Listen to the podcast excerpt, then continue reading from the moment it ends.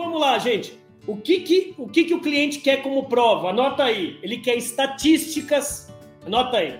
Estatísticas, números, fontes, infográficos, porcentagens, gráficos, teses, dissertações, artigos, matérias na mídia, pesquisas e tendências. O que, que significa tudo isso?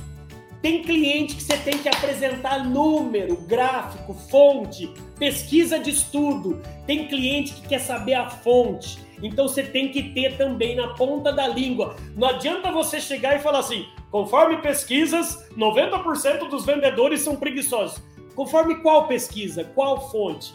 Então isso é prova. Isso eu fiquei chato com meu mestrado e meu doutorado. O que eu levei de voadora dos meus professores quando eu vim apresentar um artigo, eles falavam: tá, mas qual que é a fonte? Aonde você estudou isso? Eu preciso de fonte, tá errado. Não vou aprovar seu artigo. É a mesma, mesma coisa, muitas vezes, no argumento de vendas, principalmente B2B, que são vendas complexas. Você precisa matar a cobra e mostrar o pau. Você precisa então dar o argumento e falar onde que saiu o argumento. Isso é prova. Vocês têm feito isso? Você tem estudado exatamente o seu setor, o seu segmento? Você sabe as tendências do seu segmento nos próximos seis meses? Para o próximo ano? Um cliente adora ouvir isso de um vendedor profissional.